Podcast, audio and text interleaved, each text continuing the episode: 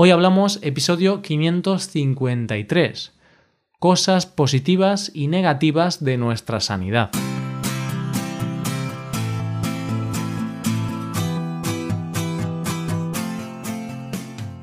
Bienvenido a Hoy Hablamos, el podcast para aprender español cada día. Ya lo sabes, publicamos nuestro podcast de lunes a viernes.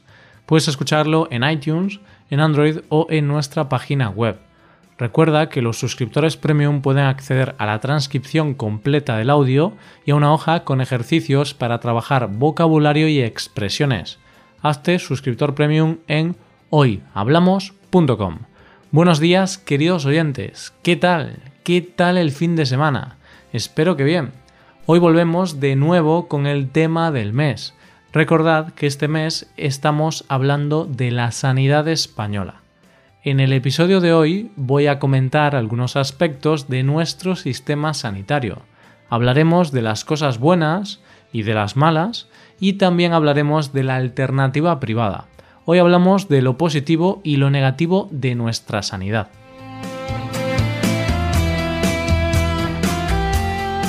Las últimas semanas hemos hablado un poco sobre las características básicas de nuestro sistema sanitario.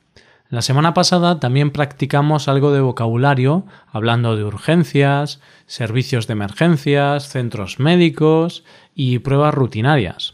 Vale, pues hoy vamos a ver qué tiene de bueno y qué tiene de malo nuestro sistema sanitario.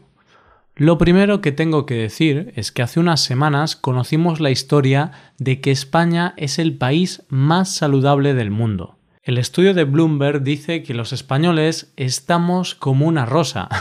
Yo, al ver esto, me pregunto, si nosotros somos los más saludables, ¿cómo estáis los demás? Debéis de estar todo el día comiendo hamburguesas y fumando. Porque tiene guasa la cosa. bueno, estoy de broma, claro. Pero sí que es verdad que me llamó la atención porque puede ser que la dieta mediterránea esté bien, pero tampoco es la panacea. Este estudio, este índice, clasifica a los países siguiendo distintas variables como el sistema sanitario, la alimentación, la actividad física o la esperanza de vida, y también tiene en cuenta cosas malas como el consumo de alcohol y tabaco o la tasa de obesidad. Una de las cosas más importantes en las que se sustenta este estudio es la calidad y la eficiencia del sistema sanitario. La principal ventaja de nuestro sistema es que es gratuito para todo el mundo y es universal, por lo que todo el mundo está cubierto por este sistema. Seas de la condición social o económica que seas, tendrás derecho a recibir atención sanitaria completa y gratuita. Esto se diferencia de otros países donde la sanidad es principalmente privada y no toda la población está asegurada, por lo que una parte de la gente no podrá ser atendida o no podrá pagar los gastos sanitarios si se pone enferma. Si siempre has tenido una salud de hierro, pues quizá no te preocupa tanto esto. Pero yo creo que tarde o temprano siempre necesitamos hacer uso del sistema sanitario. Y es de agradecer poder acudir a él sin tener que pagar y sin ninguna restricción. Por otro lado, la gente que está en contra del sistema sanitario público argumenta que cada persona debería pagarse su propio seguro y velar por su propio estado de salud. Dicen que así habría más libertad para elegir aquello que se adapte a nuestras necesidades. Y si una persona no cuida su salud, pues tendrá que pagar más por su seguro. O si una persona no quiere trabajar y no contrata un seguro, pues no podrá aprovecharse del sistema público que han financiado otros a través de sus impuestos. Este es sin duda el punto más favorable de la sanidad pública frente a la privada. En España tenemos muy interiorizada la gratuidad y la universalidad del servicio sanitario. Ir al médico y tener que pagar. Mm, eso es algo nunca visto en nuestro país, es raro. En cambio, vas a otros países e ir al hospital puede costarte un riñón. A veces literalmente incluso. Aunque es cierto que 9,7 millones de españoles tienen un seguro privado. ¿Por qué hacen esto entonces? El motivo principal es la comodidad y la rapidez. Una de las mayores críticas que recibe el sistema público es que cada vez hay listas de espera más largas y cada vez tienes que esperar más por todo. Hay que esperar más tiempo para tener una cita con el médico, hay que esperar más para recibir atención de especialistas. En definitiva, hay que esperar por todo. En cambio, en las clínicas y en los hospitales privados, la atención es mucho más rápida y los tiempos de espera se reducen en comparación con la pública. ¿Por qué han aumentado los tiempos de espera? Por los recortes en sanidad. Esto ya lo hemos comentado hace dos semanas. En los últimos años se ha reducido bastante la inversión del Estado en sanidad ha disminuido el número de médicos, enfermeros y demás personal sanitario, por lo que es normal que ya no funcione tan bien como antes y por eso hay más saturación en el servicio. También en verano, debido a las vacaciones del personal, se acorta la plantilla disponible y los tiempos de espera aumentan por falta de personal. Esto tendría fácil solución si se contratase personal para sustituir al que está ausente, pero esto no se hace por lo que he comentado antes sobre el recorte del presupuesto. Ese es otro de los motivos por los que la sanidad privada ha crecido tanto estos últimos años. Si el servicio público empeora, la gente comienza a buscar alternativas en el sector privado. Ante este hecho tenemos dos visiones distintas. Por un lado, algunas personas creen que este empeoramiento del servicio público se hace de manera deliberada para provocar que la salud pública sea peor y favorecer el auge del sistema privado.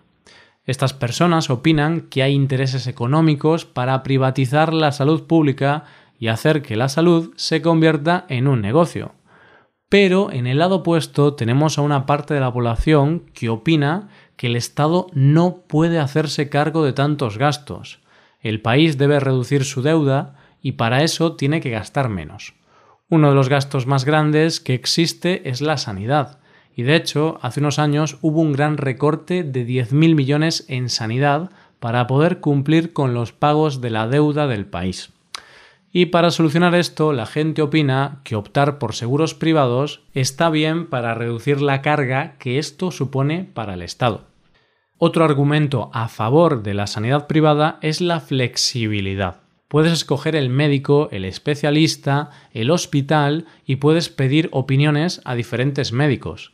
En cambio, con la sanidad pública tienes tu propio médico, puedes cambiarlo, pero mm, no es tan flexible como la opción privada y cuando quieres una segunda opinión no es tan fácil conseguirla. Pero no todo es tan bonito como parece, porque aunque en la sanidad privada hay esas opciones, en realidad también existen restricciones. Según donde vivas podrás acudir a los especialistas de la zona, pero a veces no todos los médicos privados trabajan para todas las aseguradoras. Entonces, a veces puede ser que la consulta con un determinado médico o con un especialista no esté cubierta por tu seguro. Evidentemente puedes pagar por ello, pero esto es algo que no todo el mundo puede hacer y al final, si tienes un seguro privado, es para usarlo y no tener que incurrir en más gastos. También el sector privado en España está menos desarrollado que el sector público, así que las operaciones más complicadas habitualmente son realizadas en hospitales públicos. De hecho, también hay muchos casos en los que una intervención se complica y el hospital privado deriva esta intervención al público. Es decir, si la operación es complicada, si hay algún problema, en algunas ocasiones puede ocurrir que el hospital privado no tenga los medios necesarios para atender a esa persona y tenga que trasladarla a un hospital público. Bajo mi punto de vista, el sistema público español es mejor que el sistema privado en varios aspectos.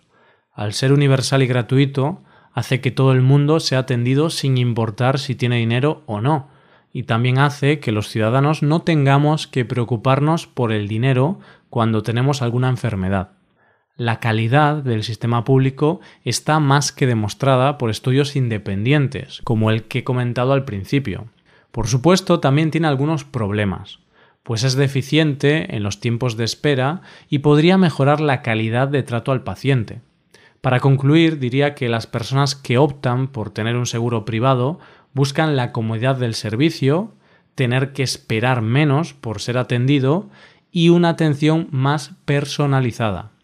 Pero cuando hay un problema serio, en ocasiones hay que recurrir al sistema público igualmente. Hasta aquí el episodio de hoy. Esto es todo. Espero que os haya gustado este episodio. Muchas gracias por escucharnos. Por último, te recuerdo que puedes ver la transcripción completa y una hoja de ejercicios para trabajar vocabulario y expresiones en nuestra página web.